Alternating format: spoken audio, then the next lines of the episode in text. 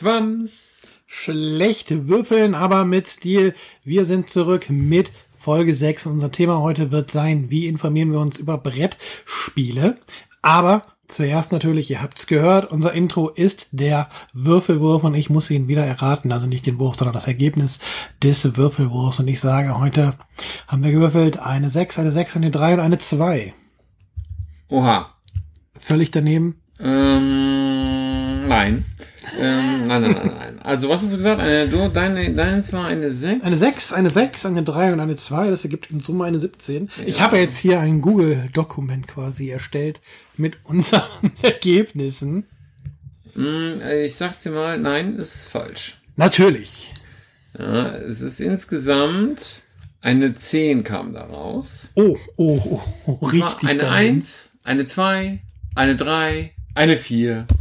Kleine Straße, also quasi Straße. Ja, Und du hast hier richtig gehabt, eine, ja die, die 2 und die 3 waren dann richtig. also zwei Treffer.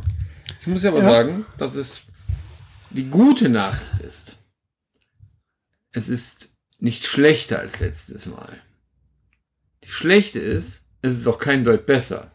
Ja, doch. Zwei Treffer ist besser als ein Treffer. Aber letztes Mal hast du auch zwei Treffer. Hab ich? Ja, jetzt die 1 und die 4. Das ist richtig. Ich konnte. Man Deine Liste ist das, also Man fehlerhaft. sollte das hier auch richtig eintragen. Dann sag ich jetzt erstmal, hallo Michael, schön, dass du äh, mal wieder falsch geraten hast und beim nächsten Mal wieder. Eigentlich ist das Anders. Ergebnis, was ich dann geraten habe, sogar schlechter als letzte Woche. Warum Weil wir das? haben jetzt, ja, wenn man noch die Differenz mit reinzieht, letzte Woche mal fünf weg, jetzt haben wir sieben weg. Okay, das stimmt. Also von der, von der Gesamtzahl her bist du weiter weg, von der Anzahl Treffer nicht. Das stimmt. Und man muss ja sagen, die Zahl, egal wie weit sie weg ist, ist ja Wurst. Wenn, wenn du vier Treffer hast, hast du ge- geschafft. dann hast du es geschafft. Aber ich habe mich ja von deinem Würfelwurf für, für deinen Facebook-Post inspirieren lassen, wo noch nicht klar war, dass wir doch wieder zusammen in einem Zimmer sitzen. Nee, richtig, genau. Wir sitzen nämlich wieder mal zusammen hier und nicht über äh, Entfernung äh, zusammengekommen, sondern äh, haben die Chance genutzt und äh, ja, sitzen jetzt hier gemütlich und äh, quatschen ein bisschen zusammen und ihr dürft zuhören. Das ist nicht einfach wunderbar. Ich find's wunderbar und die 60 Zuhörer, die wir zuletzt bei YouTube hatten, sicherlich auch und Ja, ja. gerne Insofern, mehr. Ja. Bevor wir jetzt zum Thema einsteigen, andere Frage. Hast du letzte Woche irgendein Highlight gehabt, was auf dem Tisch war? Tatsächlich. Tatsächlich hatte ich eins. Und ähm, ich habe nämlich äh, mit dem äh, Thorsten, dem ehemaligen Ranger, äh, also ist ja nicht ehemalig, ihn gibt's ja noch, aber er hat ja auch schon mit uns hier äh, die Dice Brothers gemacht. Äh, mit ihm habe ich zusammen gezockt und wir haben Carnival Zombie gespielt. Ähm, bei auf Deutsch auf habe ich das habe ich auf das Spiel doch in Dortmund wo sie ja jetzt ja auch bleibt, äh, gekauft bei Taverna Ludica Games. Das war quasi eins meiner drei Loot, nee, vier Loot-Spiele von dieser Messe. Und ähm, ja, das ist ganz geil. Du bist halt irgendwie in dem ähm, äh, in dem ähm, Venedig, in Karneval in Venedig unterwegs und natürlich überrennt, natürlich, wie man das so kennt, überrennt Zombies natürlich die Stadt. So, und äh, ja, man spielt kooperativ tatsächlich, weil das tue ich ja unglaublich gern. Und ähm, das ist dann halt so aufgeteilt, so eine Tag- und Nachtphase. Auf der, in der Tagphase muss ich mich durch die Stadt bewegen, bestimmte Ziele erreichen. Ähm, das mache ich in Form von Aktionspunkten. Das Coole daran ist aber, man muss seine Aktionspunkte auch für seine Ausrüstungsgegenstände. Also man hat Ausrüstungen und Fähigkeiten, für die man auch Aktionspunkte braucht. Man muss sich also überlegen, wie weit will ich mich in der Stadt bewegen und wie viele von meinen Aktionspunkten muss ich verwenden, um meine Aktionen, die man am Tag machen kann, es gibt so Tagaktionen, um die zu verwenden. Und vermutlich äh, ist das ganz schön knifflig, weil man eigentlich nie für beides genug hat. Das ist absolut korrekt. Ne, man muss halt bestimmte Bezirke erreichen, um ein Finale zu triggern. Ne, Man kann halt überlegen, wie man aus Venedig raus will. Entweder im Boot fahren oder sich vom Luftschiff abholen lassen. Oder man kommt einfach nicht raus und muss dann halt wirklich den Superboss bekämpfen. Ja, da gibt's halt verschiedenste Sachen. So. Und äh, ja, und wenn dann die Aktion durch sind, die Tagphase durch ist, kommt die Nachtphase. Dann verschanzt man sich und dann kommt der große Spielplan und dann wird es zu einem ja, Tower Defense, muss man sagen. Dann kann man noch vorher gucken, ob man genug Barrikaden in der Tagphase gebaut hat. Die darf man dann noch verteilen. Und dann geht äh, die Zombie-Apokalypse auch schon los. und dann gibt's halt so normale Zombies, so Boss-Zombies. Das ist richtig hart. Also klingt herausfordernd und unterhaltsam zugleich. Auf jeden Fall. In der ersten Nacht, äh, wir haben dann die, es gibt so eine, man kann es als Kampagne spielen, man kann aber auch Szenarien spielen. Und es gibt mhm. so ein schönes Einführungsszenario, was ja nur zwei Tage und zwei Nächte dann geht. Also so ein bisschen verkürzt gegenüber genau, dem normalen Spiel, okay. Genau, und das haben wir gespielt. Und wir haben im ersten, in der ersten Nacht vergessen, Barrikaden dahin zu bauen.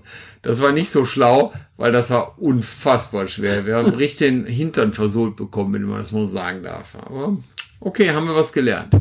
Aber ich muss wirklich sagen, es ist ein größeres Spiel natürlich, ne, nimmt viel Platz weg. Auf dem Tisch, so im Regal geht so, aber am Tisch schon. Und es ist aber ähm, dieses Artwork ist halt auch so geil, finde ich. Dieses, dieses Venedig-Artwork und so. Das ist schon, das macht Laune. Macht Bock. Klingt auf jeden Fall gut und was ich mir auch vorstellen könnte, so von dem, was du jetzt sagst, durchaus mal mitzuspielen. Da würde ich doch drum bitten.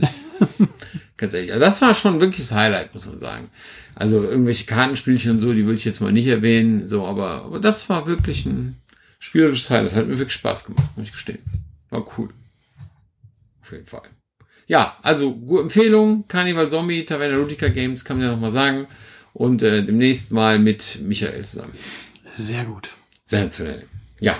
Ja. Bei mir wird momentan einfach weniger gespielt. Ist einfach halt der Situation bedingt mit Frau und Kind und dann halt auch, äh, dass die Zeit halt dann unter der Woche immer schwierig, mal eben spontan irgendwo zum Spielen zu äh, hinzufahren. Bin froh, dass es heute dann so spontan mit der Podcast-Aufnahme vor Ort geklappt hat, aber momentan gibt es tatsächlich auch ein spielerisches Highlight bei mir im Haus und Aha. ein Kinderspiel. Ein Kinderspiel. Wen wundert's? Aber mein Sohn hat Carla Karamell für sich entdeckt. Ja, verzeih mir, wenn ich sage, wie du kennst das ich noch nicht? nie von gehört. Loki Games, wenn ich jetzt nicht ganz falsch liege aus dem Kopf, also Huda Trade. Mhm. Ähm, und es ist auch ein kooperatives Spiel. Und das Schöne an kooperativen Spielen ist ja, auch wenn man sie mit Kindern spielt und das jetzt halt nicht so herausfordernd sein mag, aber wenn man verliert, verliert das Kind mit einem und das Kind verliert nicht alleine, was schon mal ein bisschen Frustfaktor an einer möglichen Niederlage wegnimmt, weil gegen hm. Papa zu verlieren ist nicht schön. Dann kann es schon mal schnell zum Wutausbruch kommen. Das kennt man wahrscheinlich noch aus der eigenen Kindheit, wie das ist. Das ist jetzt was, was du erstmal lernen musst, aber. Allerdings, ja. Ja, bei Carla Karamell versuchen wir fünf Kinder äh, mit Eis zu versorgen. Also Carla Karamell hat einen Eiswagen und einen Eisstand. Der ist auch richtig schön. Da wird die Schachtel für benutzt. Das sind eigene, die eigenen äh, einzelnen Absätze für die verschiedenen Eissorten. Das sind auch so schöne Holzteile und wir versuchen halt wirklich auch Eiswaffeln mit Eis zu befüllen, die an die Kinder zu verteilen und das alles, bevor die Sonne zu viel Eis zum Schmilzen bringt. Funktioniert kindgerecht über einen ganz einfachen Würfelmechanismus, der einfach nur entscheidet, welche Eissorte müssen wir verteilen. Bekommt das Kind ein Eis oder dürfen wir eine Waffel an Kinder verteilen oder bewegt sich die Sonne vorwärts und ähm, lässt möglicherweise Eis schmilzen? Oh nein. Wenn wir es halt geschafft haben, allen fünf Kindern eine Eiswaffel zu geben, wird zusammengezählt, wie viel Eiskugeln in den Eiswaffeln waren, hat seine Gesamtpunktzahl. Also wirklich total einfach. Wenn zwei Hörnchen vorher wegschmilzen, hat man verloren. Und es ist einfach wunderschön, dass das, so den Zwerg und der freut sich halt einfach dann, ja, Papa, das Eis muss jetzt aber an das Kind gegeben werden, weil da gibt's doch noch keine Regel, welchem Kind man das geben darf ne, oder muss. Hauptsache in der Reihe irgendwie kriegen die Kinder ihr Eis. Ne, und Cool. Theoretisch sollte man sie von links nach rechts abarbeiten, aber es gibt keine Wertigkeit innerhalb von den Kindern. Also kannst halt irgendeinem Kind das Eis dann geben, kann die Kamera noch umdrehen, dann haben wir so dann von dem Artwork so einen Mund, wo man dann das Eis quasi dranlegen kann, also wirklich so wirklich so Kleinigkeiten dabei. Ja, das liebt der Zwerg und das ist halt einfach schön, dann mit ihm was zu spielen, so spielerisch ihn ranzuführen. Und ich bin halt froh, dass es nicht die typischen Kleinkinderspiele sind, die noch auf den Tisch wissen. Ja, das klingt aber witzig. Ich finde sowieso, also ich meine, ich muss ehrlich gestehen, ich habe von Kinderspielen überhaupt keine Ahnung. logischerweise, hier laufen keine Kinder rum, darum sind Kinderspiele hier auch nicht so das Thema. Aber ich finde, wir hatten ja hier auch zum Beispiel äh, hier den, ja, das Kinderspiel des Jahres, den Zauberberg. Ja. Hatten wir sogar als äh, Rätsexemplar mal da. Ich finde tatsächlich, dass die Kinderspiele ja aber auch genial aussehen, oder? Da lassen die sich ja auch immer viel einfallen, irgendwie, finde ich. Ich, ich also es ist halt optische. Reize und dieser Aufforderungscharakter, der ist halt bei Kinderspielen noch viel wichtiger als ähm, Ja. als es bei bei Erwachsenen oder ne, ja, Spielen für Erwachsene oder für ältere Kinder halt ist, mh, ich sag mal, wenn wenn wir was spielen und das Spiel sieht nicht hundertprozentig perfekt aus oder hat die übermäßigen Miniaturen, dann spielen wir es trotzdem, wenn die Mechanik gut ist. Mhm. Ja, also äh, wenn jetzt keine Miniaturen dabei sind, sondern die Figuren sind Karten, ist uns erstmal egal. Wenn, wenn, wenn das Spiel, wenn, wenn die Mechaniken funktionieren und der Spielspaß gegeben ist, spielst du das als Erwachsener. Bei Kindern musst du halt tatsächlich noch mit der Optik ganz viel abholen ja. und ja, Aber das finde ich gut, das ist ja auch mal ein schön, das können wir uns mal als Thema notieren. Vielleicht, wenn ihr Lust habt, äh, wenn wir darüber mal sprechen sollen, wie war das? Hatten wir doch letztes schon mal, sind hässliche Spiele trotzdem gut oder sowas? Irgendwie sowas. ja, das sollten wir wirklich mal vielleicht auch als, als, als Thema uns mal festhalten. Ja. Hässliche Spiele sind, trotzdem gut. Ja, sind hässliche Spiele trotzdem gut, ne? Weil unter dem Tenor das Auge spielt mit. Ja, das müssen wir uns mal aufschreiben. Also, das, das äh, finde ich gut. Das sollten wir uns mal überlegen, ob wir das nicht mal zum Thema machen. Na gut, aber spannend. Das heißt, aber es wurde ja doch was gespielt. Ja. Es war jetzt vielleicht kein ähm, spielerisches Highlight, an, an, also nein, anders. Es war vielleicht ein spielerisches Highlight, aber vielleicht an der Anforderung nicht so äh, so herausfordernd irgendwie. Das ist richtig. Und es spricht ja auch für ein Spiel. Ich weiß, dass ich das, wann ist es, wann ist es gekommen? Keine Ahnung, aber es war ganz frisch da und dann habe ich mit ihm Anfang, ich glaube, es war Ende Juli, habe ich mit meinem Zwerg im Garten gepennt und habe ich das mitgekauft, was gerade frisch gekommen ist. Und wir haben die erste Runde gespielt, wir waren fertig. Wenn dann ein Kind direkt sagt, Papa nochmal, dann spricht er das halt fürs Spiel. Ne? Auf jeden Ja, Fall. das war wirklich. Das geht mir aber auch so. Wenn ich sage, lass noch eine Partie spielen, spricht auch für Spiele. Brauche ich, brauch ich nicht mal Und es spielt sich halt in zehn Minuten weg, da kann man, Ja, okay, okay, da kann man auch ruhig nochmal spielen.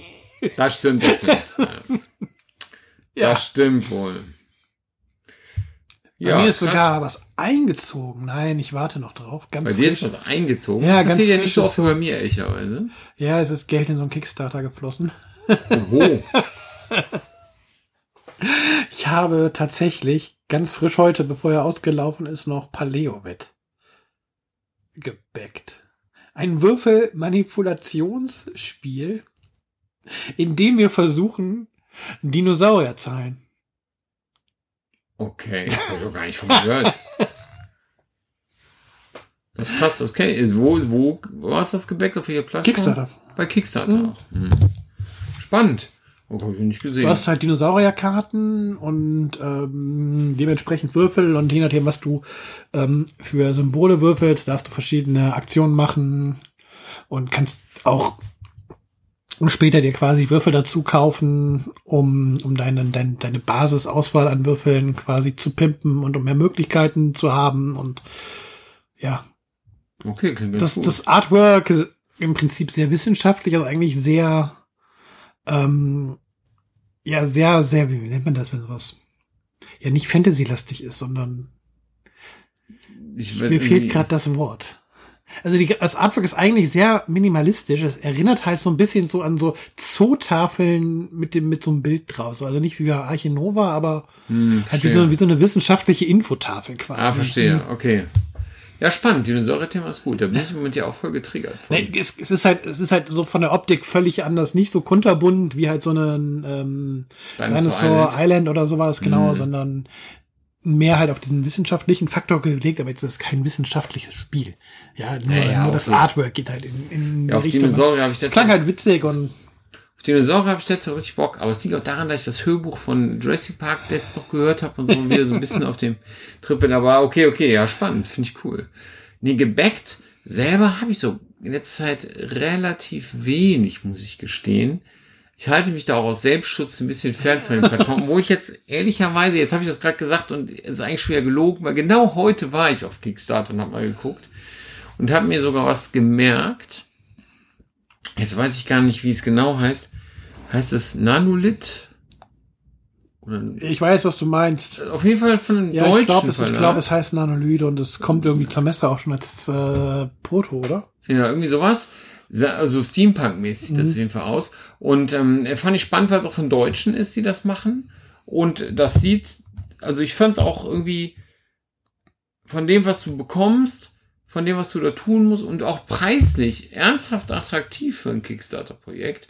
Das habe ich mir mal auf Merken gesetzt. Also ich könnte mir vorstellen, dass ich da noch einsteige. Aber im Moment äh, halte ich mich tatsächlich vom Becken so ein bisschen fern, muss ich sagen. Weil da, ich warte ja auch noch immer auf ein paar Sachen, die noch so kommen müssen. Und wenn ich mir diese Liste angucke, was da so alles kommt, ähm, äh, und wenn ich mir so angucke, was äh, beim nächsten Ein äh, Regalplatz gesucht bei den Dice Brothers wieder passieren wird, Reden wir besser gar nicht drüber, was hier auf dem Tisch schon wieder alles steht und sich nur denkt, bis unter die Decke. Nein, Ja, das ja, ist so- übertrieben, ja, aber so schlimm ist es nicht, aber das war, es- das war irgendwie, was soll ich sagen? Also ein Einkauf, also ein Einzug muss ich aber auch sagen, da freue ich mich sehr drauf, habe ich noch nicht gespielt, aber ist Endangered, das habe ich mir besorgt, das habe ich mir in Köln besorgt, beim Spielladen. Ähm, ist auch ein kooperatives Spiel, wo ich ja, wie gesagt, kooperativ ist ja voll mein Ding, und wo man also verschiedene Szenarien hat. Da, man spielt immer nur eine Tierart. Also in dem Grundspiel sind jetzt zwei, irgendwie die Fischotter und die Tiger, die man halt vom Aussterben quasi bewahren muss. Und man muss halt verschiedene, ja, Ambassadors, also irgendwie, ja, so Staatsverantwortliche dazu bringen, ja zu stimmen, dass man diese Tierart schützen möchte. Und wenn man das innerhalb von zwei Votings schafft, vier auf seine Seite zu ziehen und Aufgaben zu erfüllen, die die halt gerne hätten, dann, äh, ja, dann hat man es geschafft. Verlieren kann man auf was ich viele Arten. du sagst, im Grundspiel sind nur zwei drin. Das heißt, es gibt da noch Unmengen Erweiterungen zu. Ja, ich habe das, äh, also, was soll ich sagen? Also in dem Laden habe ich eine gesehen, da gab es eine, so eine einzelne, so eine kleine, da waren Pandas drin, fand ich ganz cool. Ähm, und ähm, dann gab es noch eine große Erweiterung, da ist auch wieder mehrere verschiedene Okay. Tierarten drin. Aber ich habe gedacht, brauchst du jetzt erstmal alles nicht, denn ähm, erstmal das Grundspiel spielen. Ja, und und, nachher verspricht es oder hält es ja nicht, was man sich versprochen hatte. Dann hat man irgendwie. Ja. Also vom Menge- Thema her ist es toll, ja, aber äh, genau. Aber bevor man sich dann die Erweiterung, die große, kostet halt fast genauso viel wie das Grundspiel. Heutzutage ist das ja leider so. Und äh, deswegen habe ich gedacht, ja, nee. Ja. Dann erstmal warten, wie es ist und erstmal zocken. Ich habe vor, es morgen äh, zum Spielabend mitzunehmen. Ähm, Da bin ich Und gespannt, es- was, ihr, was du danach zu berichten obwohl ich glaube, dass es auch ein Spiel für dich wäre. Ich glaube, das äh, Kann ich mir durchaus vorstellen. habe ich mir hatte ich mir ein bisschen gehofft, dass wir das vielleicht auch, aber äh, was heißt gehofft, das läuft ja nicht weg. Das so, so, ne? Ist ja nicht verspielt dann. Nee, genau. Ist ja kein Verbrauchsgegenstand zum Glück. Ja, Ja. das ist so ein bisschen das Highlight. Und außerdem muss ich sagen, wenn man Coverkäufer ist, das ist jetzt durch den Podcast jetzt echt ein schlechter Hinweis, aber wenn man Coverkäufer ist, guckt mal Endangered nach. Ich muss wirklich sagen, ich, also Mit dem Tiger da vorne Also drauf, das macht optisch auf jeden Fall was. Ja, ja. das ist auf jeden Fall, Leute, die sich durch Cover triggern lassen, werden sich auf jeden Fall Das triggern triggert lassen. auf jeden Fall, dass man auch mal hinten drauf gucken möchte. Mega krass. Ja, das muss man sagen. Ja, das war, glaube ich, so ähm, mein Kaufhighlight. ja, war es denn bei dir ein Coverkauf oder hast du dich vorher darüber informiert? Dann können wir ja eigentlich direkt ins Thema, mal das als Aufhänger nehmen und ins Ja, Thema spannend. einzusteigen. Ja, als ob wir das geplant hätten. Wie gut ist das denn? Nein, also ähm, witzig, äh, dass du fragst. Also ich habe das, äh, ich war zwei Wochen in Folge in diesem Kölner Spielladen. Also ähm, und ähm, ich war da, haben wir dann äh, davor die Woche habe ich so ein bisschen rumgestöbert und hatte das gesehen. Das gibt's auch nur auf Englisch, ist also nicht auf Deutsch erschienen. Ich habe das gesehen und habe es aber nicht mitgenommen. Ihr habt hinten drauf gucken. Dann habe ich tatsächlich die große Suchmaschine Google angeschmissen, das mal eingegeben und BGG und mir mal angeguckt, worum geht's da genau. Also Board Game Geek, ne, so, also ich meine, die meisten werden es kennen, aber ich spreche es gleich doch mal komplett aus. Und dann habe ich mal geguckt, worum geht's da. Kooperativ habe ich ja, also gut, das wusste ich vorher schon, weil es stand drauf. Und dann habe ich mir das angeguckt und gedacht, ja, das könnte was sein. Und ich muss sagen, also ich, im Moment sind Naturthemen natürlich auch sehr in. Und ich muss sagen, ich habe sehr viele kooperative Spiele, wo es darum geht, durch irgendwelche Dungeons sich zu schlagen und ähm, und das war halt so ein Thema, wo ich dachte, das habe ich doch so gar nicht. Also quasi eine, eine zweistufige Information in diesem Falle. Du bist quasi im Laden erstmal von dem Spiel getriggert worden, vermutlich durch, Step durch eins, das Cover. genau. Hast dich aber dann, hast dir dann aber gesagt, bevor ich es jetzt mitnehme, möchte ich Informationen dazu sammeln und hast dann klassisch das Internet benutzt und da Genau. mit Boardgame Geek halt eine der ganz großen Anlaufstellen. Hast du dich Richtig. denn da jetzt dann nur inhaltlich über das Spiel informiert und äh, dich gar nicht dafür interessiert, äh, wie das Spiel abschneidet, Rezensionen dazu gelesen oder irgendwas? Ähm, ja, bei Rezensionen, ja, zwei, drei. Aber das hat, ich, ich das Rating habe ich jetzt gar nicht mehr auf dem Schirm, ehrlicherweise. Ähm, aber ähm, die Rezensionen waren ganz okay, die waren ganz gut. Und ich muss sagen, ähm, dieses Rating, da bin ich mal ein bisschen vorsichtig mit, ja. Also ich finde, wenn da, also klar, wenn da 3,0 stehen würde bei Board Game Week, würde ich auch sagen, davon lässt man vielleicht besser die Finger. Aber ich tue mich halt schwer mit so einem, wenn da jetzt zum Beispiel 6,9 steht oder sowas. Das ist ja nicht grundsätzlich ein total schlechtes Spiel. Das ist ja nicht überbewertet, ne? Aber, aber das muss ja auch jetzt nicht schlecht sein, deswegen. Und da kommt, glaube ich, eher das Subjektive dann auch mit rein. Aber natürlich ist ein erster Hinweis, ne? Also wenn, wenn es so in die Extreme geht, ähm, dann muss man halt schon gucken, ähm, wie viele Leute haben das vor allen Dingen auch bewertet. Ne? Sind das 10, die alle 9,0 gegeben haben? Oder sind das 2000 und das steht immer noch bei 9,0? Das ist schon ein Riesenunterschied. Ne? So. Ja, aber ich habe mir angeguckt, vor allen Dingen auch, wie funktioniert das. Ist wie ist die Mechanik? Meine, man sieht ja schon so ein bisschen, was hinten drauf ist. Aber ist es eine Mechanik, die mich zurzeit überhaupt nicht anspricht? Sowas wie, also im Moment kann ich zum Beispiel ganz schlecht Plättchen-Legespiele spielen. Da habe ich im Moment einfach nicht so Lust zu. Dann hätte ich, mir- wäre das ein Plättchen-Legespiel gewesen, hätte ich mir das nicht gekauft. Zum Beispiel. Das muss ich einfach wissen. Dann sind wir zumindestens, was die Informationssuche angeht, schon mal in, oder in einer Sache auf jeden Fall relativ ähnlich, dass eine, eine Durchschnittswertung für ein Spiel gar nicht erstmal so ausschlaggebend ist, sondern tatsächlich eher erstmal der Blick auf die Mechanik. Also da geht da geht's mir eigentlich genauso. So, also, wenn ich mir wenn wenn ich mich über ein Spiel informiere, gerade erstmal im Internet, wo ich vielleicht jetzt wie du, ne, ich habe es im Laden entdeckt, habe jetzt hinten mal drauf gelesen, worum geht's, aber will es jetzt nicht mitnehmen. Das ist für, dann ist es für mich tatsächlich erstmal wichtig zu verstehen, habe ich die Mechanik, die mir das Spiel hinten drauf verspricht, äh, richtig verstanden. Das ist ja bei manchen Spielen dann hinten auch ein bisschen kryptisiert ähm, beschrieben. Da steht ja, da steht ja irgendwie, ne, da nicht unbedingt drauf, ne, das ist ein Draftspiel, ja, sondern ne, Da steht immer ein flottes irgendwas Genau. oder sowas. Ja, genau. Und am, genau, am genau. Ende ist dann eventuell dieser Draft-Mechanismus nur irgendwie ein Miniteil und eigentlich ist es ein Beatspiel. Man hat es halt nur falsch rausgelesen aus der Beschreibung, die hinten drauf steht, ja. Von daher, das ist immer schon, da bin ich so, da ticke ich genauso, dass ich dann durchaus erstmal versuche, Informationen über den Spielmechanismus zu bekommen. Dann muss es noch nicht mal unbedingt Boardgame Geek sein. Das ist ja eine gute Anlaufquelle, aber oft ist es dann auch einfach so, dass ich auch mal durchaus bei YouTube auch mal schaue, hat jemand das Spiel schon mal ähm, besprochen und wenn es dann noch Absolut. Leute sind, die ich sowieso weiß, die zeigen Spiele oder die, die holen sich Spiele mit einem ähnlichen Geschmack, ist das natürlich auch ein, hilfreich, ne, aber ja, ich finde es da ganz wichtig, halt möglichst viele Quellen auch zu finden, weil auch einfach um, wenn der eine sagt, das ist ein Draft-Spiel, einfach nur, um halt auch von der zweiten Quelle das nochmal belegt zu bekommen, das ist auch wirklich ein Draft-Spiel. Es ist wirklich so wichtig, weil unter Draften verstehen, je nachdem, wen du fragst, Leute was völlig anderes. Also ich bin alter Magic-Spieler. Unter Ja. Draften ist für mich so Seven Wonders mäßig. Das ist für mich ein Draft auch, wenn wir Ja. jetzt im Brettspielbereich bleiben. Dann du nimmst eine Karte, gibst den Rest weiter, nimmst eine Karte, gibst den Rest weiter. So, das ist also das typische auch Magic Draften, wie man das so kennt. Aber Draften, man kann ja auch Dice Drafting, also Würfel draften oder irgendwie sowas. Aber ich habe zum Beispiel auch, also viele nennen auch so nicht typische Auswahlmechanismen, ich mal, wie soll ich das erklären? Ähm, auch draften. So, das ist für mich aber, also, wie soll ich das erklären? Wir hatten zum Beispiel jetzt einen, einen Prototypen von The Fog, Escape from Paradise. Und da steht dann auch drin, da, da liegen halt diese ganzen Dorfbewohner am Strand und dann muss man sich einen aussuchen, den man steuern will später. Und dann der nächste und dann der nächste und dann so geht das so reihum. Und das wird auch Draft genannt.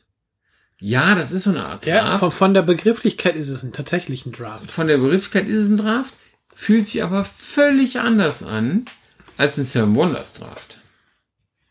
Weil ich, weil der Draft bei Seven Wonders ja auch, da habe ich ja zum Beispiel in der Hand von, da kriege ich irgendwie sechs Karten geschoben oder sowas und ich habe eine begrenzte Auswahl. Da habe ich die ganze Karte zur Auswahl zum Beispiel.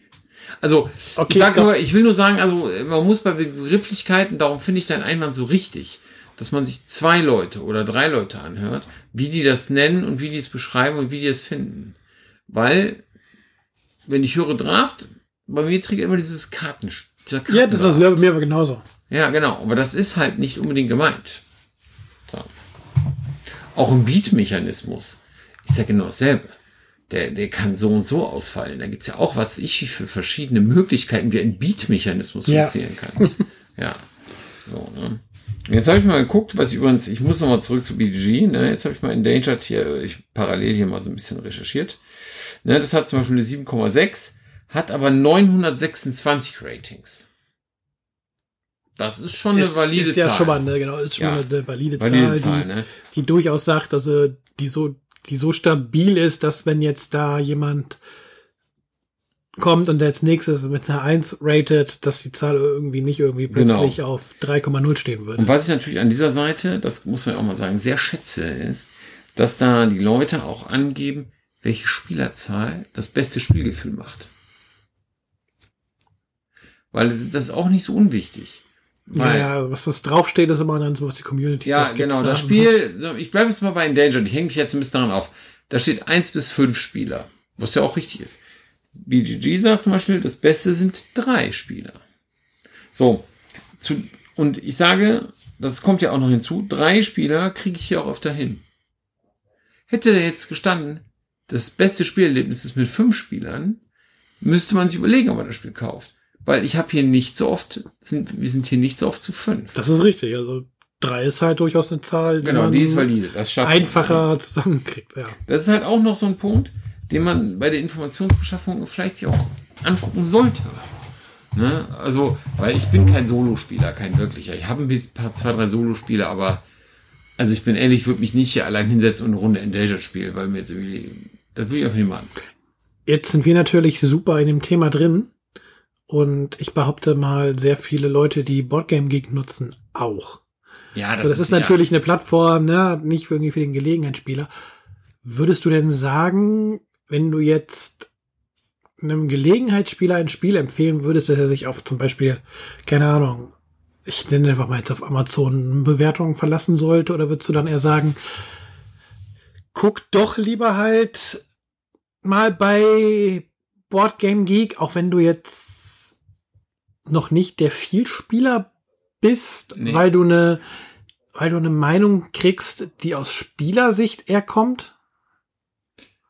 Boah, schwierig. Ich glaube nicht. Also wenn du jetzt wirklich einen Gelegenheitsspieler vor dir hast und der sagt, ich möchte mich jetzt über Siedler von Katan die neue Erweiterung erkundigen. Ich habe einen Siedler, es kommt, es sind ja gerade irgendwas ist für Siedler gerade wieder rausgekommen, habe ich gesehen. Ja, da Also kommt jetzt, ja. Ja, sind, genau, da kommt jetzt was Neues raus.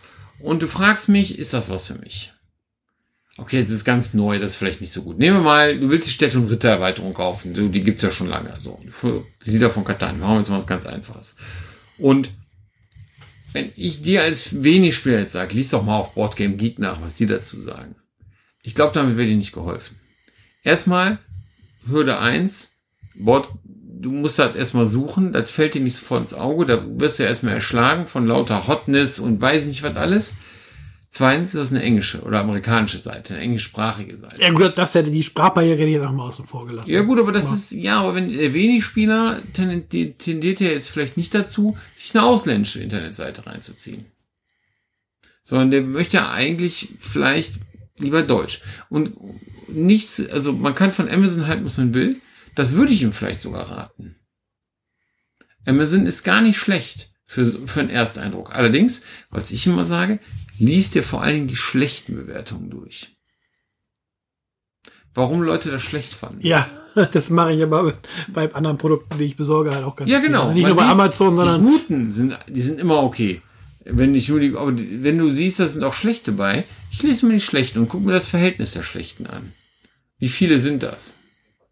Aber ich, also ich guck, ich finde, die schlechten sind oft aussagekräftiger als die guten. Also nicht immer. Also ich möchte keinem, der eine gute Rezension bei Amazon geschrieben hat, jetzt irgendwie äh, irgendwas Böses, ja, aber ähm, eine gute Rezension schreibt sie auch immer einfacher.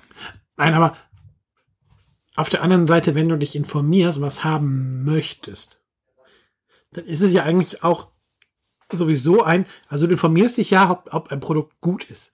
Weil du gehst ja nicht in den Laden oder in den Internetshop, um dir was Schlechtes zu kaufen.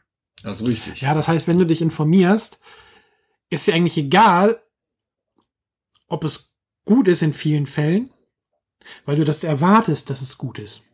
Du möchtest aber wissen, warum ist es schlecht und stört mich, dass das schlecht ist. Genau. Das ist nämlich der springende Punkt. Weil man ist ja schon über den Punkt hin, also es ist ja nicht wie der Coverkauf. Es ist ja, wenn ich mich, wenn ich anfange, mich zu, wenn ich anfange, mich zu informieren, dann bin ich ja schon irgendwie getriggert auf dieses Produkt. Das heißt, ich habe schon ein Interesse. Ja, eben. Das muss ja irgendwo herkommen. Also wenn entweder ich bin sowieso so ein Siedler von Katan-Fan oder ich habe das Cover letzte Woche im Laden gesehen oder was auch immer. Und dann fange ich an, erst zu gucken, was ist, was, also sieht ja gut aus, könnte mir gefallen. Und dann guckt man sich die Rezension an. Dann sind ja tatsächlich interessanterweise diejenigen interessant, die schlecht sind. Weil das sind ja die Dinge, wo gesagt wird, warum einem das Spiel nicht gefallen hat. Und da muss man sich halt überlegen, ist das was, was mich auch stören würde? Ne? Wenn ich, wenn sich jetzt einer hinsetzt und sagt, das ist ein tolles Spiel, das ist ein, ähm, das ist ein, ähm, weiß ich nicht, ein Draftspiel, ne? Und ähm, man gibt die Karten rum und das, das hat sehr viel Spaß gemacht und ich sage, Draftspiele sind gut, ja, dann, dann wirst du es wahrscheinlich kaufen. Wenn keiner sagt, ja, ja, aber das Draften hat aber das Problem, es dauert drei Stunden und, äh, und dann hat man immer noch nicht die Karten, die man haben will und es ist total, weiß ich nicht, ne, zufallsbasiert, weil die Hälfte der Karten gar nicht mitspielt oder was weiß ich, was da alles für Möglichkeiten gibt. Ne? Ich glaube, das sind die Sachen, die, über die man sich viel mehr informieren muss an der Stelle. Schwierig. Wie siehst du den Einzelhandel als Informationsquelle? Also jetzt nicht das Spieleregal. Also da gibt's natürlich auch unterschiedliche Möglichkeiten, ob du jetzt in den kleinen Spieleladen gehst, wo halt wenn jemand ist, der Spiele liebt, oder ob du in so eine, halt in eine Spielwarenkette gehst, die ja halt alles Mögliche anbieten. Ein Wenn du- Unterschied. Ja. Ein Also, Wie, Riesenunterschied. wie, wie, wie siehst du das? Ist das eine legitime Informationsquelle für dich? Also, Die eine ja, die andere nein. Sag ich dir ehrlich. Also, ähm, der, ich, gehen wir mal, wenn du jetzt zur Firma äh, Müller oder weiß ich nicht was gehst, als Beispiel in so eine, in so eine, ja, Supermarkt ist ja nicht so richtig, also in so einen größeren Markt, so eine Kette, die halt die typischen Spiele haben, also Spiel des Jahres steht da ja oft und die, ähm, dann hast du ein paar Spiele, Schmidt-Spiele, ein paar Ravensburger Spiele und so, also ja, es klingt jetzt blöd, wenn ich vielleicht Mainstream sag, aber vielleicht stimmt das trotzdem irgendwie. Ja, da stehen halt die Monopolis, die Siedlers von Katan, die, die äh, sechs Nimmts und äh, also die, weiß ich nicht, ne? also Gelegenheitsspieler, ganz, ganz viel Gelegenheitsspieler. Genau, waren, Gelegenheits- und Familienspieler, Ja. nenne ich es mal, ne? So, ähm, die jetzt sagen, komm, wir wollen, wir fahren in Urlaub, wir nehmen mal ein Würfelspiel mit, was nehmen wir denn, dann nehmen wir das oder so, ne? Oder Uno oder was da so steht. Ähm, also eigentlich sollte es so nicht sein. Eigentlich, wenn ich hier einen Verkäufer frage, was für ein Spiel sollten, können Sie mir empfehlen, sollte eigentlich der gute Verkäufer dir das auch in dieser Kette erklären können. Mhm. Die Realität sieht dann leider anders aus. Also ich möchte jetzt auch nicht alle über einen Kamm scheren hier. Also wenn das jemand, wenn da jemand arbeiten sollte, dann tut es mir jetzt schon leid, ja, und das wirklich kann, dann Chapeau, super, aber meine Erfahrung zeigt, die meisten wissen es eher nicht. Oder nicht so genau. Also tatsächlich ist das auch mehr, was ich so noch mitbekommen habe. Ich weiß, in Ratingen zum Beispiel, der Real hat auch hat eine relativ große Spielwarenabteilung gehabt und der Verkäufer oder die Verkäuferin, die man da gefragt hat, im Normalfall der konnte einem noch sagen, wo vielleicht ein Spiel steht und wusste, dass es, dass, dass sie den Titel haben. Aber wenn man jetzt gefragt hat, ich brauche ein Spiel für eine Zehnjährige zum Geburtstag, dann war so, ja. Beratung Gucken, ja null. ne? gucken Sie mal, was draufsteht. So. Ja, das ist das Problem. Ich meine, die haben natürlich auch noch ein anderes Problem. Die müssen natürlich auch sich mit dem Lego, mit dem Ja, ja. Playmobil, mit den, mit den, äh, weiß ich nicht, Strandspielsachen, was ich was alles auskennen. Ja, Actionfiguren und was die da alles haben.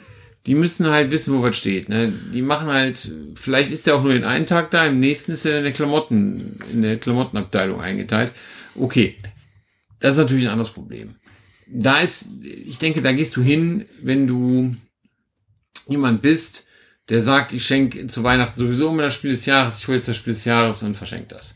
Dann kannst du das sicherlich gut machen, aber wenn du eine Beratung suchst, bist du einfach falsch. Und da lobe ich mir tatsächlich den Fachhandel, den Spieleladen, ich nenne immer meinen Local Dealer vor Ort, wo wirklich jemand hintersteht, wo halt eben auch mehr Spiele stehen, auch andere Spiele stehen, die eben nicht in den Ketten gelistet sind, sondern halt tatsächlich der Spielladen also auch hat und etwas, ja, schon mehr Special Interest sind. Und da stehen normalerweise Leute hinter, die kennen sich aus. Also da, da gehst du also schon mit der Erwartung hin, oder würdest du sagen, da kann man mit der Erwartung hingehen, dass wenn du jetzt sagst, du möchtest ein Spiel haben, was man mit fünf Leuten spielen kann, Area Control, was ist gut, dass der dir zwei, drei Spiele nennen kann Ja. und oder so. und auch was zu den Spielen, die er dir sagt, kurz sagen kann. Vielleicht nicht, muss, muss nicht im Detail sein, aber grob darum geht's. Und mir die richtig gut ist natürlich, wenn er davon vielleicht schon was gespielt hat, aber du, also da würdest du sagen, findest du jemanden, der für, für dich quasi ans Spielregal sagen kann, gehen kann, die Spiele quasi dir rausholt und sagt, das sind drei Spiele, die in dein Anforderungsprofil gerade passen. Auf jeden Fall. Das erwarte ich, aber das kenne ich auch nur so. Das muss ich auch wirklich mal sagen. Also ich muss sagen, hier unser lokaler Spielladen hier, ähm, mit, äh, mit einigen, die da arbeiten, bin ich auch befreundet und mit denen spiele ich auch so und der sagt auch, der freut sich immer, wenn neue Spiele auf den Tisch kommen, die die auch im Laden stehen haben, weil er sagt, das ist ja doppelt gut. Weil der hat, der hat sein Hobby ja sowieso zum Beruf gemacht, ja. Aber er sagt das ist natürlich auch doppelt geil, wenn ich dann mit einem Spiel unterm Arm ankomme und sage, lass das mal spielen, sagt er, es ist super, dass wir das spielen. Erstmal habe ich Bock drauf und das zweite, wenn mich jemand danach fragt, kann ich dazu was sagen. Noch viel mehr dazu sagen. Die, das, also sowas finde ich super. Und so, so, das leben die Leute in solchen Läden eigentlich auch. Und, und natürlich ist ein Fachhandel. Ein bisschen, ehrlicherweise, kann ich das auch erwarten. Oder? Wenn ich da hingehe und sage, Ja, es ich suche, es ist suche halt einen- Fachhandel. Genau. Es ja, ist halt, ne, es ist Fachhandel. es ist halt ein Geschäft, was sich Du wartest diesem doch auch, wenn du, wenn du ein Fotoapparat kaufen willst und gehst in so einen Fotoladen rein und sagst, ich möchte gerne eine Kamera und dann sagt er, gucken Sie mal hinten ins Regal, da stehen 15. Das ja, willst du ja auch nicht erleben, ne? Ja. Dann muss ja die Frage sein, was, wofür soll die Kamera denn sein? Was haben sie damit vor? Weiß ich nicht. Und genauso ist es hier. Ich gehe ja in den, ich gehe ja nicht in den Laden rein und sage, ich suche ein Gesellschaftsspiel. Oh. Dann wird er dich auch fragen, okay, so ein Gesellschaftsspiel, da gibt's jetzt eine Menge. Für wie viele Personen denn eher? Ein Partyspiel, eher Experte, viel Spieler, wenig Spieler, was wird gesucht? Zwei Spieler, Spiele werden ja auch gefragt. ja ne? klar. Also, das erwarte ich, ja. erwartest du denn auch, dass wenn du jetzt ein Spiel ins Auge gefasst hast und ähm, deine an dein, dein Profil quasi du möchtest das haben, was, was du möchtest und du sagst, ja, ich habe da an keine Ahnung Jamaika gedacht. Ja. Ja?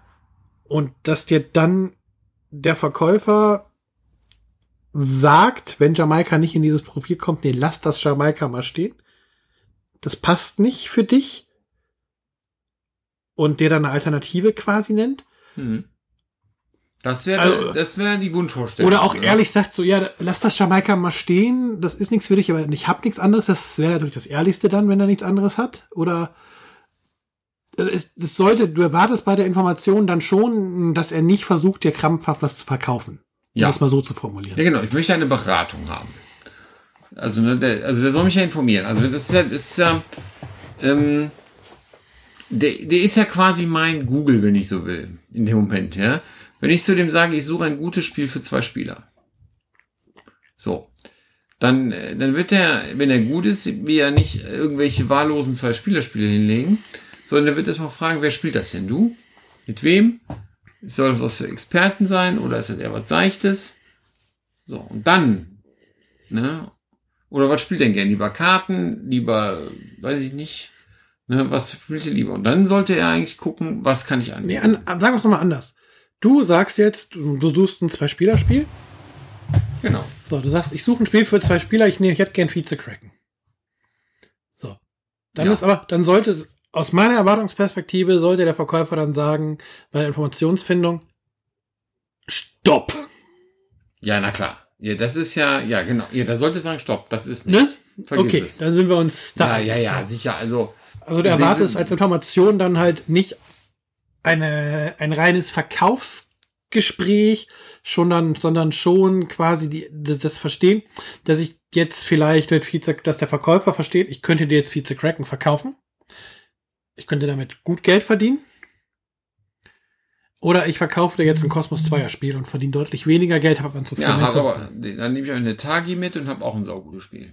Ja, da gibt's ja genug, aber, ne? Ja, genau. Aber das, also, das bei, bei dieser Informationssuche sollte es also nicht nur ein Verkaufsaspekt sein, sondern tatsächlich ja, ein Beratungs. ehrliche Beratung, Ja, auch für den Verkäufer mit dem Negativeffekt eventuell weniger Umsatz zu machen. das ist richtig. Okay. Denn, ich sage so, also das ist jetzt natürlich auch nur, ich, ich weiß gar nicht, ich will jetzt ein bisschen abschweifen natürlich, aber ähm, in so einem Spielladen, da ist es ja nun mal so, da ähm, zahle ich ja auch zwei, drei Euro mehr für so ein Spiel, als wenn ich es online kaufe, in den meisten Fällen. Das ist ja das ist so. kein Geheimnis, dass der Einzelhandel Nein, durch das ist ja das so. dran hängt. Normalerweise Das finde ich aber auch ist. total in Ordnung. Denn ähm, das zahle ich auch gerne, vor allen Dingen, wenn ich in so einen Laden reingehe und sage, pass mal auf, ich suche ein Zwei-Spieler-Spiel für, für mich und meinen Wenig-Spielerkumpel oder so. Und dem möchte ich jetzt gern so in die Spielewelt entführen und mit, ne, und was, was kannst du mir empfehlen? Das macht nämlich kein Internet für dich. Was dann dieser Verkäufer mit dir machen Mhm. kann. Und das ist viel wert, diese Informationssuche. Du suchst ja gar nicht. Er sucht für dich. Und er sucht nach, noch viel besser nach deinen Kriterien. Und er kann es dir zeigen, unter Umständen. Ja, und nochmal vielleicht, ich erwarte nicht, dass er jedes Spiel gespielt hat. Ich erwarte auch nicht, dass er jedem Spiel en Detail bis ins Kleinste mir erklären kann, worum es geht. Ich erwarte daher nur, dass er, der muss ja ein grobes Verständnis haben, was für Spiele da so stehen, worum es da so ungefähr geht. Und er muss halt äh, aufgrund meiner Schilderung irgendwie auch wissen, was ich suche, was passen und was vor allen Dingen auch nicht passt. Aber das hatten wir ja gerade schon. Aber das ist das halt, was äh, dir keine Internetsuche und auch kein Boardgame Geek und sowas mitgeben kann. Was so ein Verkäufer dir im Laden geben kann.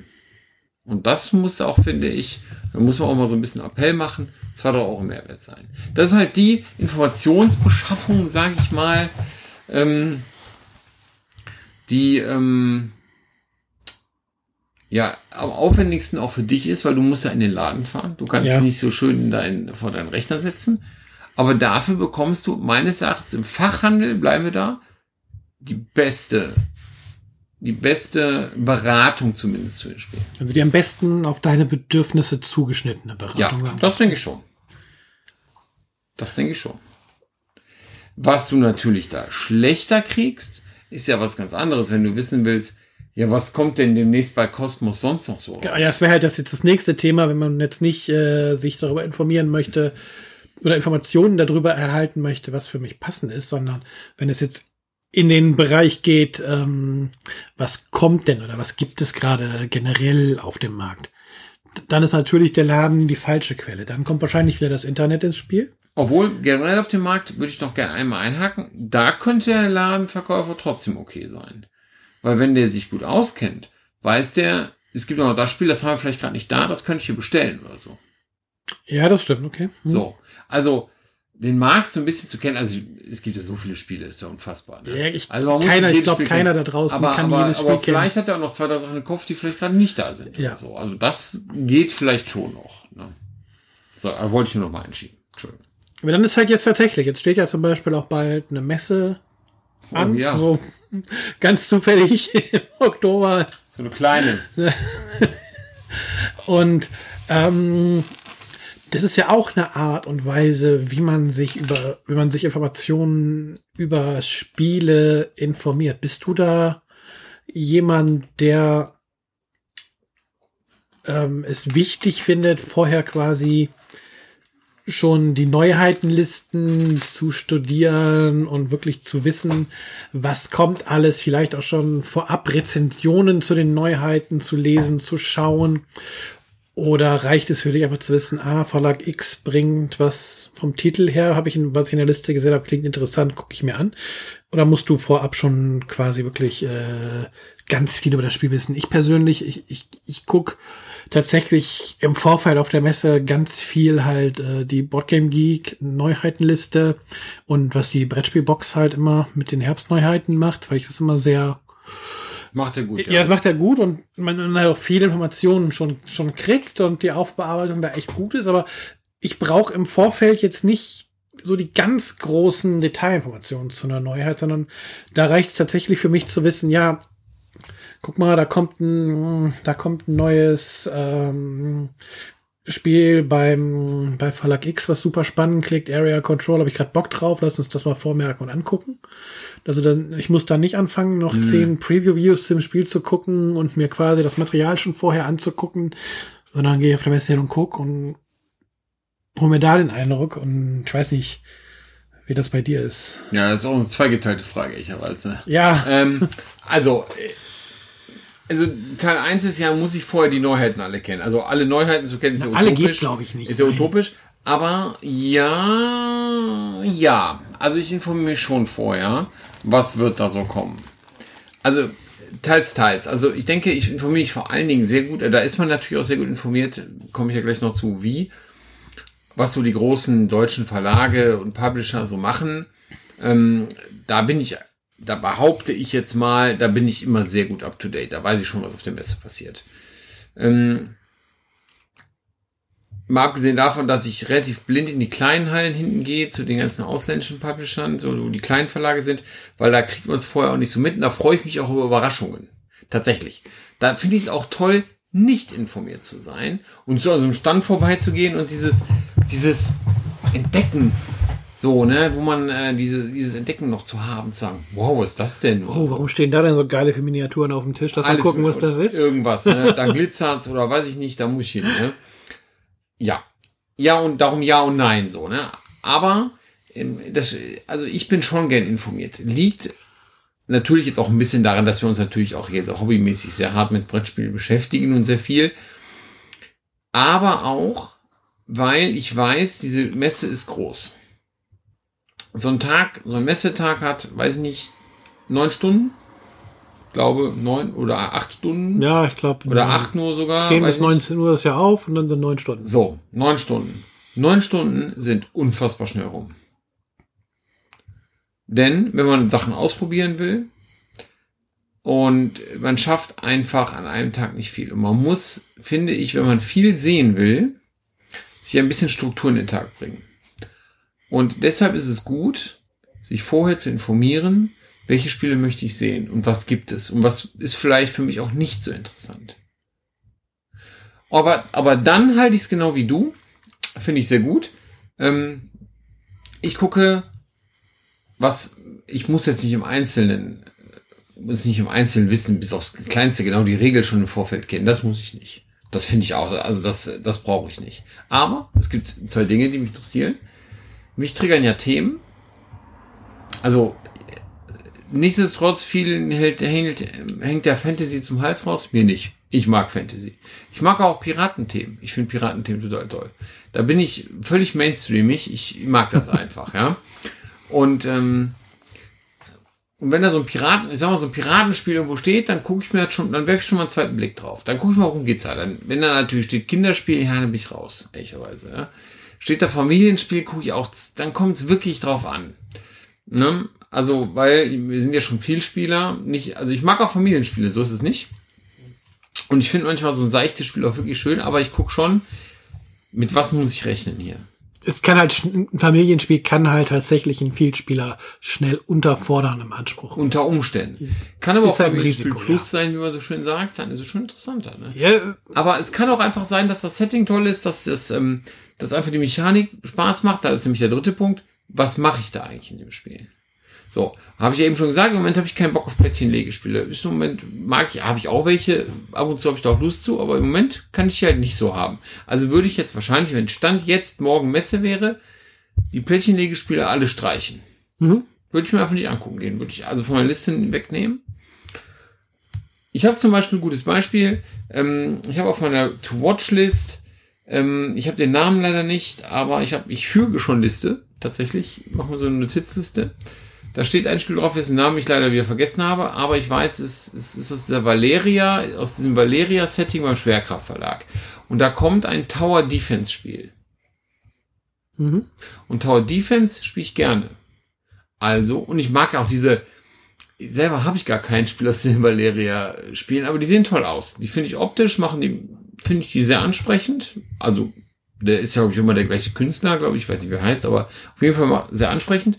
Und ja, Tower Defense interessiert mich. Das würde ich mir alleine, weil das Setting gut ist, so ein Fantasy-Setting hat, und es ist ein Tower Defense, das würde ich mir einfach angucken. Wenn man da überhaupt drankommt beim Schwerkraftverlag, da ist ja meistens die Hölle los auf der Messe. Aber gut. So. ja gut, das ist ja, das ist ja erst am Aber, aber das ist der nicht unbedingt zweitrangig. in die Das ist aber Informationsbeschaffung zweitrangig, genau. Aber reinfällt. dafür, da, also die Informationsbeschaffung, ich habe es mir erstmal nur so aufgeschrieben. Also kurz vor der Messe werde ich mich nochmal schlauer machen. Dann werde ich nochmal gucken, wie heißt das Spiel jetzt genau und so weiter. Dann werde ich mir nochmal so zwei, drei Informationen mehr, dann werde ich mal BGG hier, also Boardgame Geek mal nehmen und tatsächlich auch ähm, YouTube. Weil es gibt tatsächlich ja YouTuber, die sich sehr viel Mühe machen, das muss man wirklich sagen, einmal hier die Brettspielbox, schöne Grüße an den Christoph, tolle Arbeit immer vor der Messe.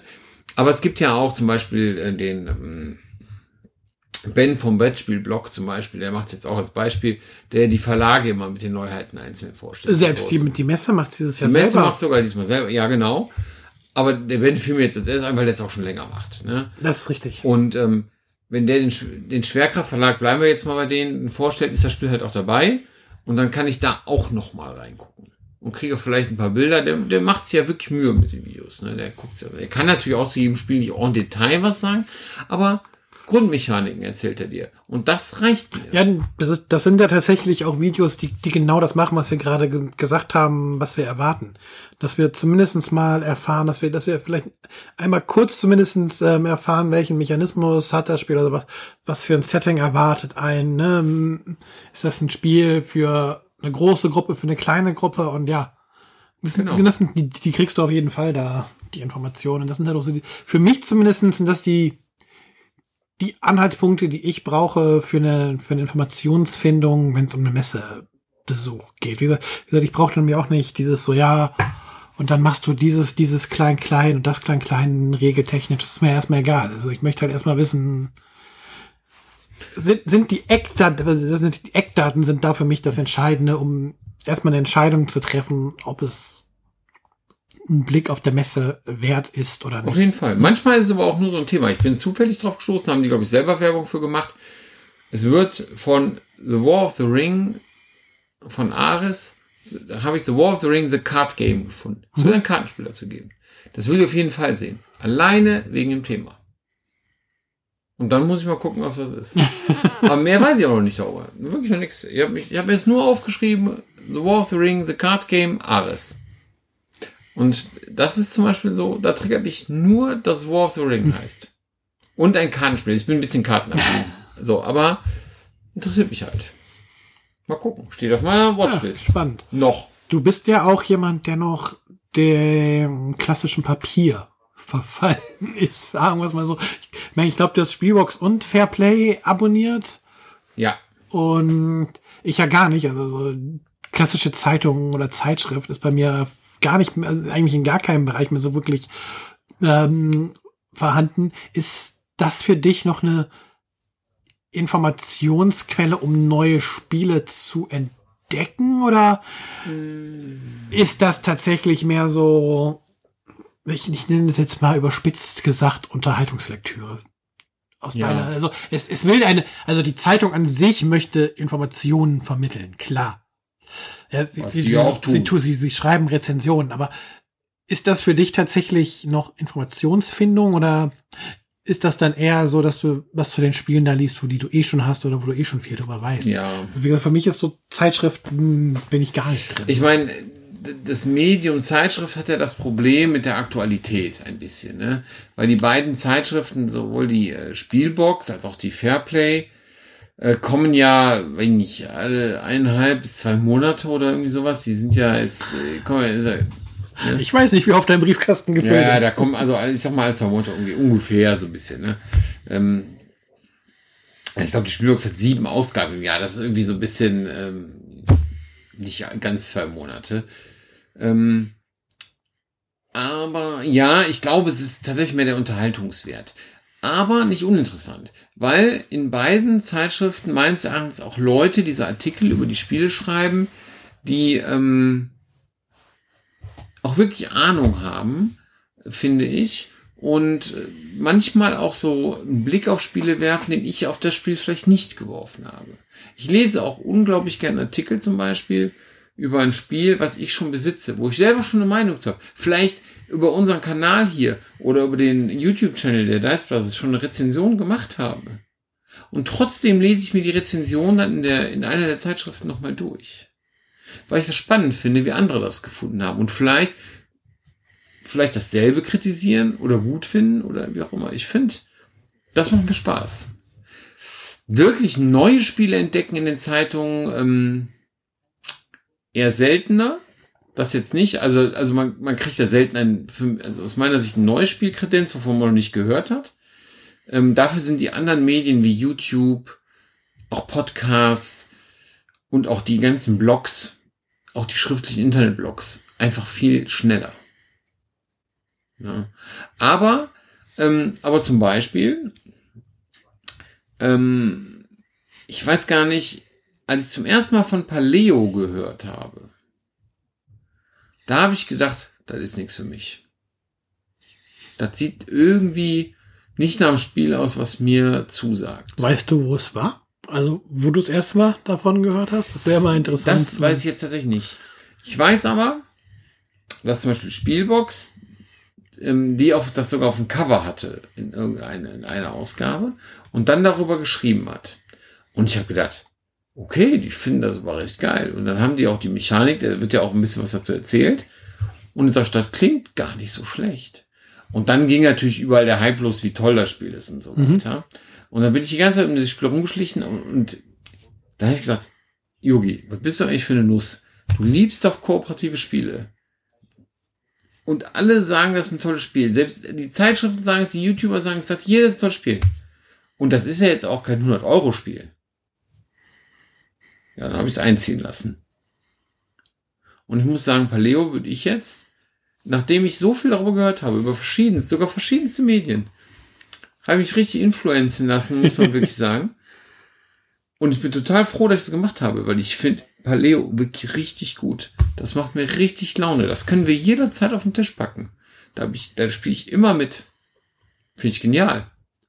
Diese Umsetzung, also ich, ich will jetzt gar nicht über Paleo jetzt reden, aber Doch, ähm, das, das ist gerade eigentlich in den, dein Erlebnis ist eigentlich gerade ein, mit Paleo ist eigentlich gerade ein spannender Aufhänger für, für so ein bisschen die nächste Frage, weil du sagst, du, du warst zunächst eigentlich gar nicht für das Spiel, hast aber durch die Medien halt äh, quasi durch das Aufsaugen von Informationen für dich den Entschluss ähm, gefasst, dass du das Spiel haben möchtest.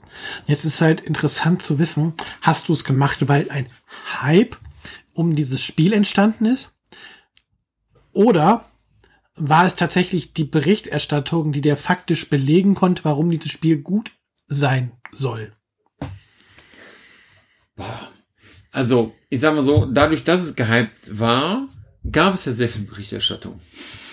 Ja, richtig So, viel, aber die genau. Berichterstattung kann ja doch sein, es ist ein geiles Spiel, kaufen. Ja, also- Oder sie kann sein, es ist ein geiles Spiel, weil guck dir mal an, was das Spiel alles anders macht und wie es Du das wirst, macht. dafür werde ich jetzt wahrscheinlich Schelte kriegen, aber als ich das zum ersten Mal auf Bildern gesehen habe, habe ich gesagt, das sieht mega langweilig aus. Das werden jetzt ganz viele Leute völlig anders sehen. Aber ich fand, es sah erstmal mega langweilig aus. Das Setting so mit den Urzeitmenschen und so, das fand ich relativ unverbraucht. Das war ganz cool. Aber ich fand es auch, da hat mich eher so ein bisschen sogar diese Optik so ein bisschen abgeschreckt und gesagt so, das sieht so irgendwie jetzt mechanisch aus. So, so von dem Aufbau her und so.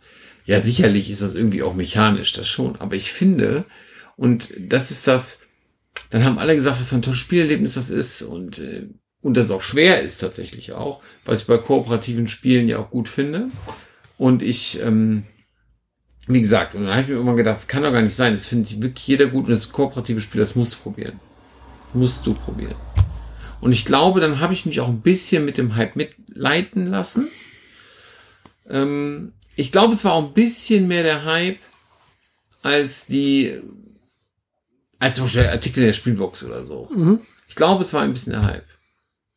Und am Ende finde ich, ist das Spiel so gut umgesetzt, wie so ein Tag abläuft. Das haben die so gut, mechanisch wirklich so gut umgesetzt, dass es sogar das, was für mich der augenscheinlich negative Punkt war in dem Spiel, dass es sehr mechanisch sein könnte, das, was ich richtig gut fand.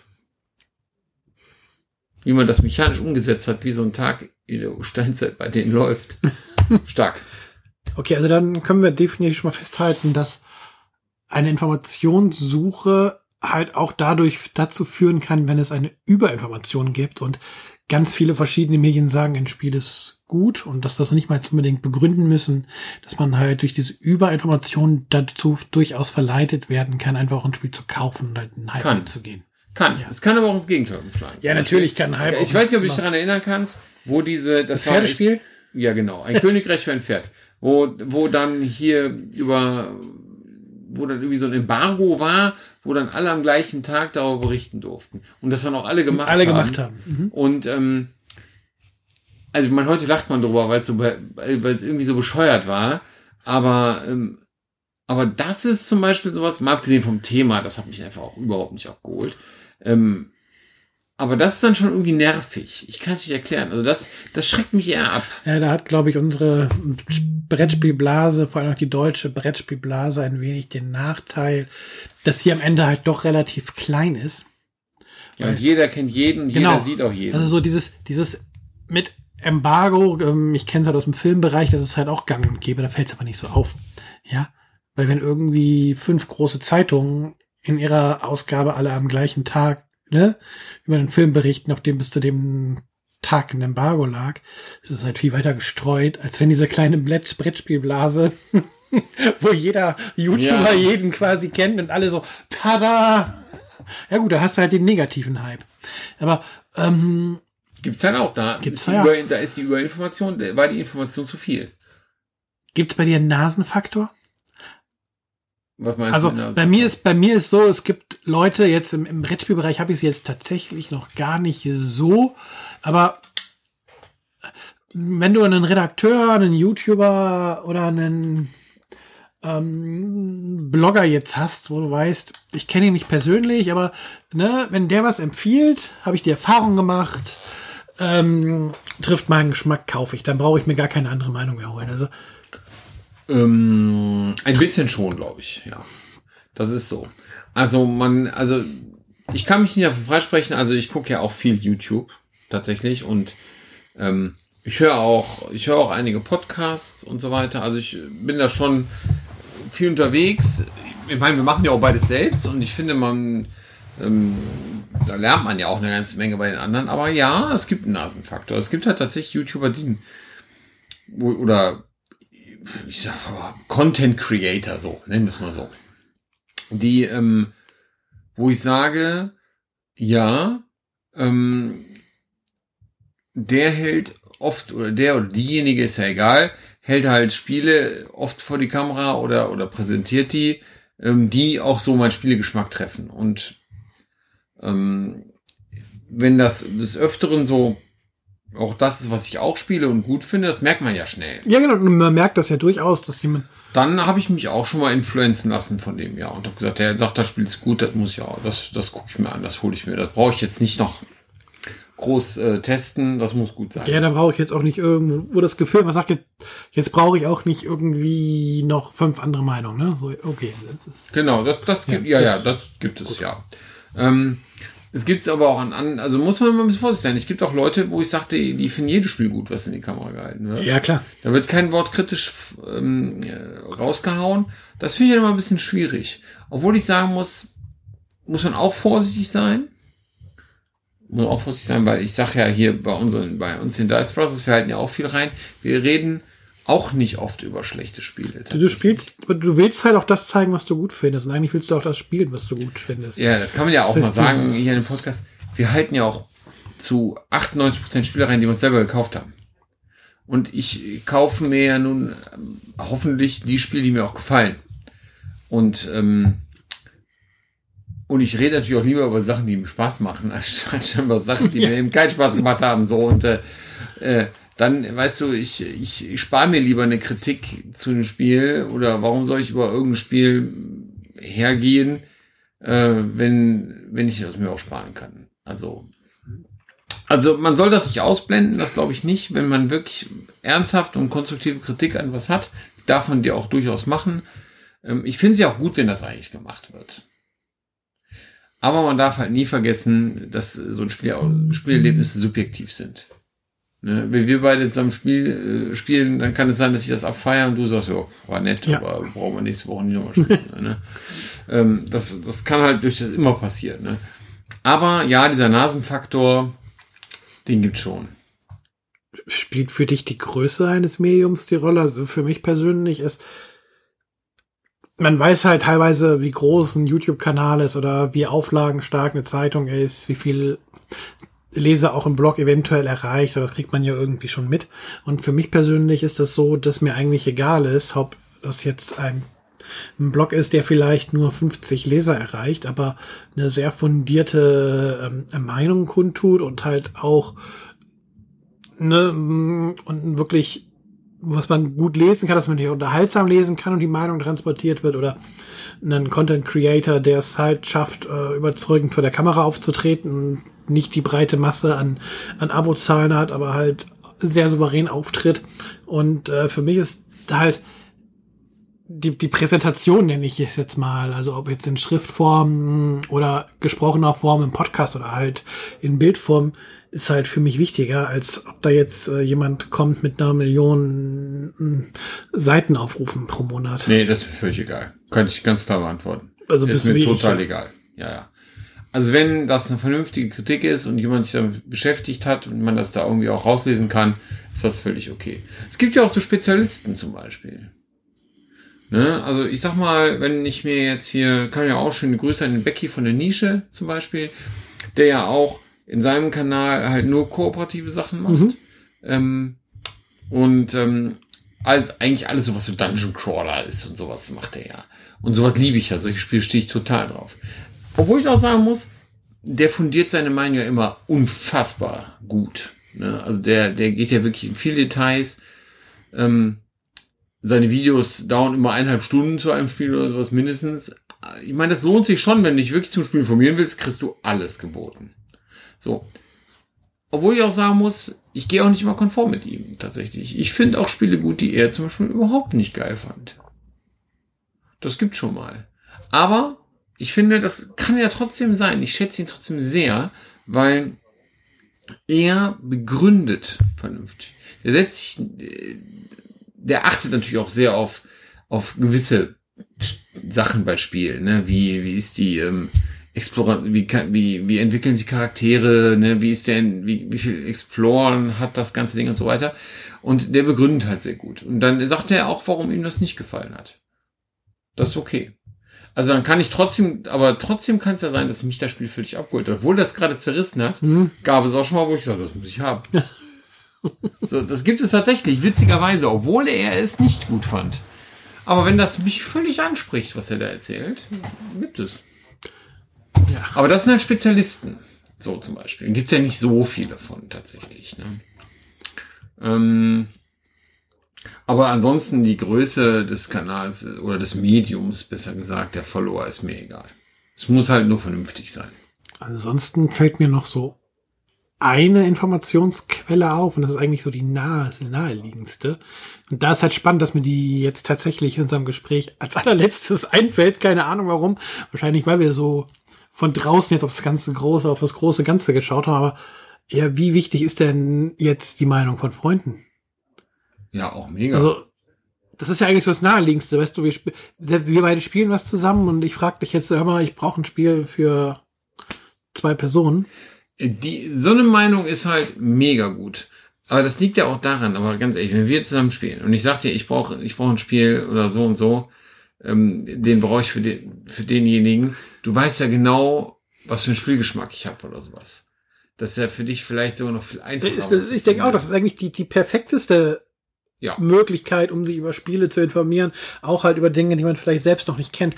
Und ich glaube, gerade weil sie für uns so naheliegend ist und so selbstverständlich, ja. fällt sie jetzt in diesem Gespräch vermutlich als, als, als letzter Kanal.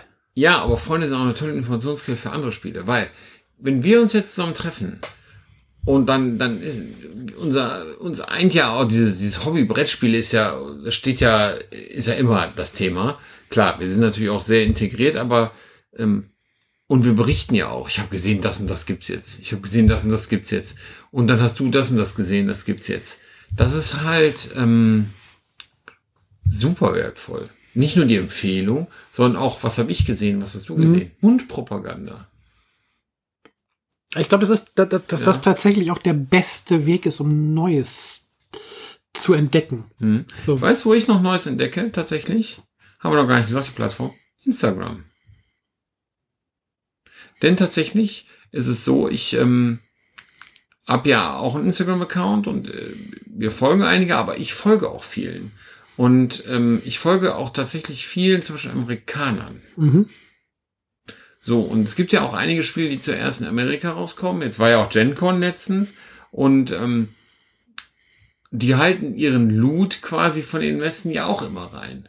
Und dann ist mir schon, das ist mir zum Beispiel bei, ähm, ja, es ist Horrified passiert. Also Horrified 1 wusste, dass es gibt, das habe ich mir besorgt. Aber es gab ja auch Horrified 2 oder besser gesagt Horrified American Monsters. Da wusste ich gar nicht, dass er schon draußen ist. Und dann hatte ich, hatte ich gesehen, hat einer aus England das zum Beispiel in die Kamera gehalten. Und dann habe ich gesagt, wie bitte? Das gibt schon? Ja, und dann, äh, das muss ich sehen. Und äh, schwuppdiwupp war das Ding gestellt, ne? Also, natürlich ist Instagram informativ, nicht unbedingt informativ. Also manche machen natürlich auch sehr viel Informationen unter ihre Posts und ganze Rezensionen kann man da tatsächlich auch finden. Aber Instagram ist ja eher so ein, auch so ein geht's um Bilder ne, und schnellen Eindruck. Und da kann man tatsächlich, vor allen Dingen wenn es um ausländische Spiele geht, sehr schnell sehen, das gibt es schon und guck mal, was da noch gibt. Und dann, dann lässt man sich von Bildern, von Spielmaterial triggern. Und dann guckt man vielleicht auch nochmal genauer nach. Habe ich tatsächlich schon öfter gehabt. Aber ist da nicht die Blase noch viel stärker und das, was man bekommt, noch viel eingeschränkter?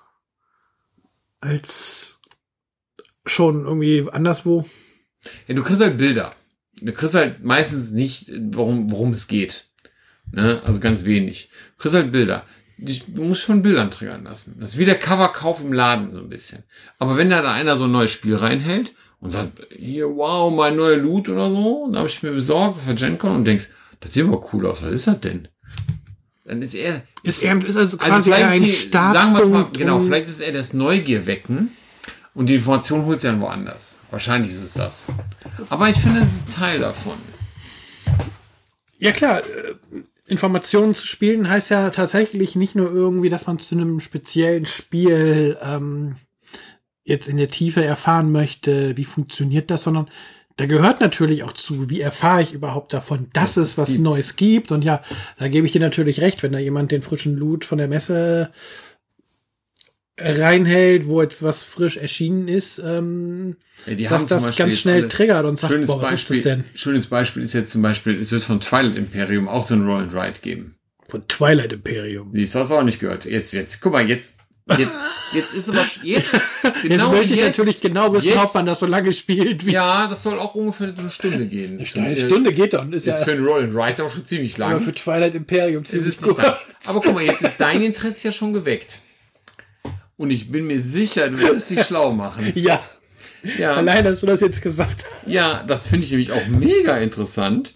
Und ähm, das, äh, da, da habe ich mir auch den Namen aufgeschrieben. Ich weiß nicht, ob es zur Spielemesse kommt, aber es steht bei mir hier drauf. Und zwar Twilight Inscription heißt das Ding. Ja. Gibt's auch schon Bilder von. Wird gegoogelt oder bei Ja. BGG. Ja, ja, ja, ja. Mach das mal. Und direkt einen großen Twilight Imperium äh, Freund im Freundeskreis mal bekannt gegeben, dass da was im Anmarsch Ja, das ist, ja, das ist echt krass, ne? Ich habe Twilight Imperium zwar noch nicht gespielt, aber Ich leider auch nicht, aber das ist ich wurde halt gerade so, wieder zu einer Runde eingeladen und das passt leider zeitlich nicht. Und die Ansage war so, ja, hast du da so Zeit? Wir fangen so um 10 Uhr an.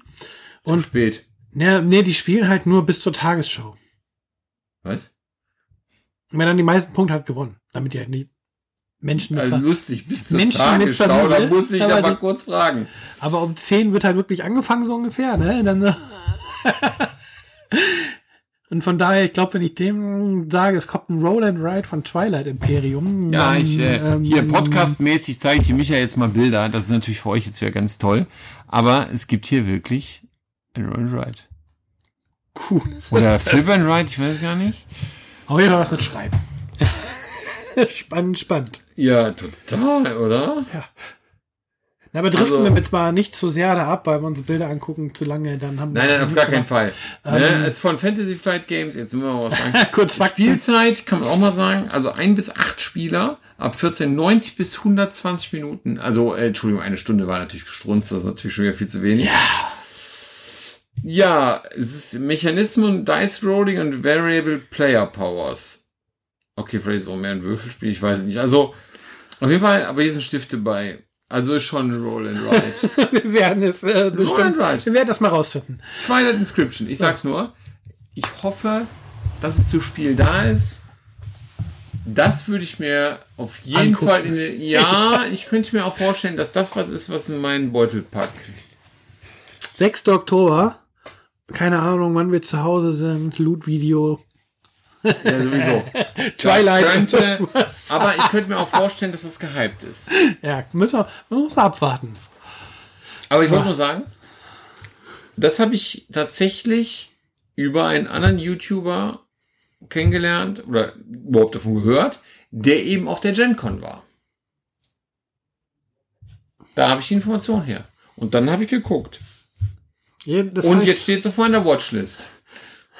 Das heißt, so die Informationsquellen greifen am Ende natürlich auch ein bisschen ineinander. Also wir können, glaube ich, festhalten, es gibt nicht die eine Informationsquelle, die alles, die alles löst. Wir haben es ja gerade gerade beim Instagram-Beispiel gemerkt, dass so ein bisschen es greift ineinander. Man entdeckt irgendwie in der einen Quelle das neue Spiel, was einen anlacht, wo, wo man das Cover sieht, wo man dann erst ein Foto vom Material sieht und sich denkt, oh, das sieht interessant aus, dann triggert es irgendwie direkt, ja, lass uns mal im Internet danach gucken oder ja, vielleicht hat das ja auch schon mein Händler und kann mir was dazu sagen. Das greift halt alles so ein bisschen ineinander. Auf jeden Fall. Und ja, ich glaube, das macht es auch so spannend, dass es halt auch so viele Möglichkeiten gibt, sich zu informieren. Und ich denke, was wir, also der, der Jürgen und ich jetzt natürlich gerne wissen äh, möchten, ist, wie ihr euch denn überhaupt so über Spiele informiert. Äh, seht ihr das ähnlich wie wir, dass das so ineinander greift? Habt ihr diesen einen bevorzugten Weg vielleicht, um euch zu informieren? Oder